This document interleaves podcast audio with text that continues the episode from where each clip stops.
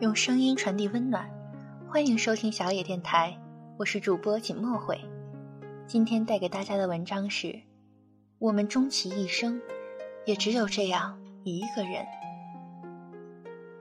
二零一零年是我读大学的第一年，经历了三年魔鬼式的高中生活，在这一刻，终于可以松一口气了。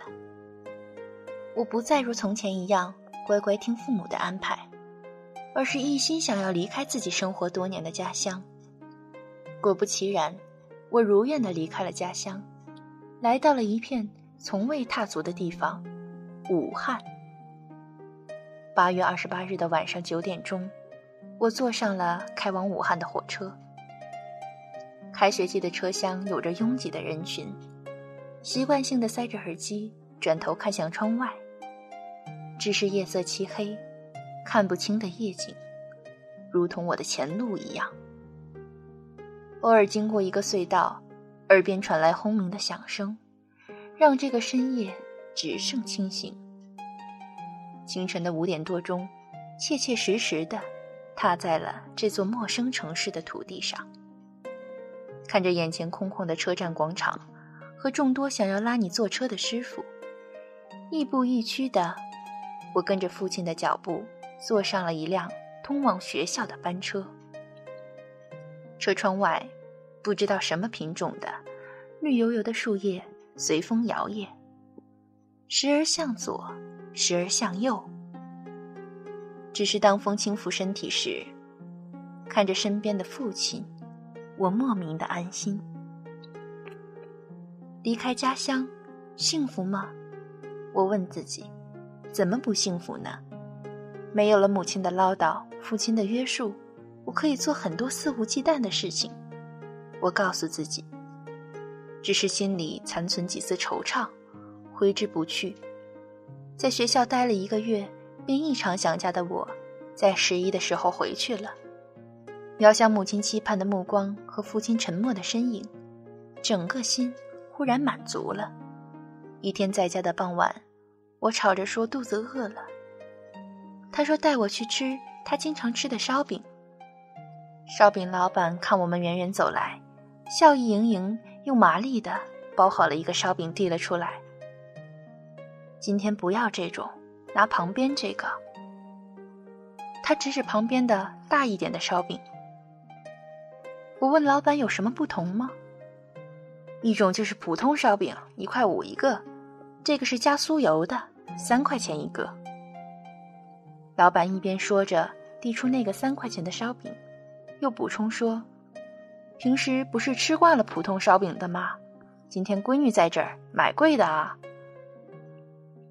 我坐在他的自行车后座上，抱着那个三块钱的天价烧饼，下不去口。路上车很多，行人神色匆匆。我只听得他自顾自地说：“你最近又胖了啊。”我快骑不动了呢。二零一一年，家里开始了扩充生意渠道。听母亲讲，父亲似乎更忙了，只是偶尔的一次联系，电话听到的都是“爸爸在出差，晚些打钞票给你。”忽然有天，他打电话给我，说在宿舍楼下等我。然后我蓬头垢面，穿着睡衣。一步三跃的跑下楼，在宿舍的拐角处瞥见了他。他身上穿的是那件洗得有点泛白的灰色风衣，纽扣并没有扣上，里面的白色衬衫少了一条红色领带。一手拖着行李箱，一边在大声的讲电话。熟悉的挎包已经磨得起皮，我听不清他讲的是什么。但大体知道是因为工作的事情，或许是站得太久，他的身体倚靠着墙面。午后的学校没有太多人，学生们要么都挤在图书馆，要么在寝室休息。阳光普照下的梧桐大道，泛出一丝慵懒的味道。只是一瞬间，感觉五味杂陈。这不是亲人相见的喜悦，而是心酸。我站到他面前好一会儿，他才挂了电话。刚才接电话的那种姿态已经没了，只是淡淡的说一句：“你来了。”他从那只挎包里掏出一个包，里面有四只皱巴巴的血橙。我先是一皱眉，心想着怎么不买些新鲜的。他忙说：“血橙马上要下市了，知道你喜欢吃。出差的地方离武汉也不远。”买了几个放在包里，放久了都皱了皮，里面应该不坏的。我抱着几只血橙，带着他去学校食堂吃了一顿简单的午餐，然后他把我送回寝室。临走时不忘叮嘱我多学东西，早点睡觉，熬夜伤身，不要减肥，节食伤胃等等。我看着平时沉默寡言的父亲，对我不放心的喋喋不休。心里五味杂陈，但也只是点点头，便转身上了楼。在拐角的地方，我忍不住的回头看了他，他一边拖着行李箱，一边又在讲电话。回到寝室，我毫不掩饰的拿出那几个皱了皮的血橙，剥开皮，淡淡的玫瑰香味扑面而来，我咬一大口，甜蜜蜜的汁液。顺着腮帮流了出来，我从没想过，血橙放久了竟然可以这样甜。这世界这么大，无论你活得好与不好，能给你留碗筷的人不多；无论你回来多晚，愿意给你留门的人也不多。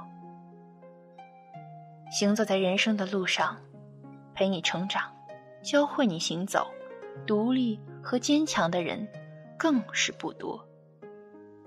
我们在这高大的背影下，终究是要自己学会变得更加高大。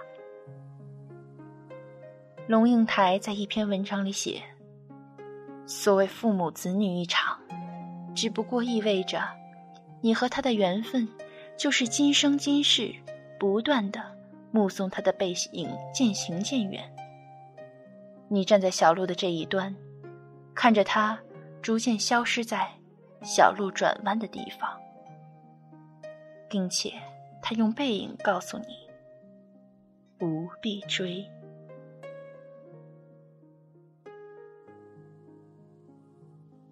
本节目由小野电台提供，用声音传递温暖，感谢您的收听。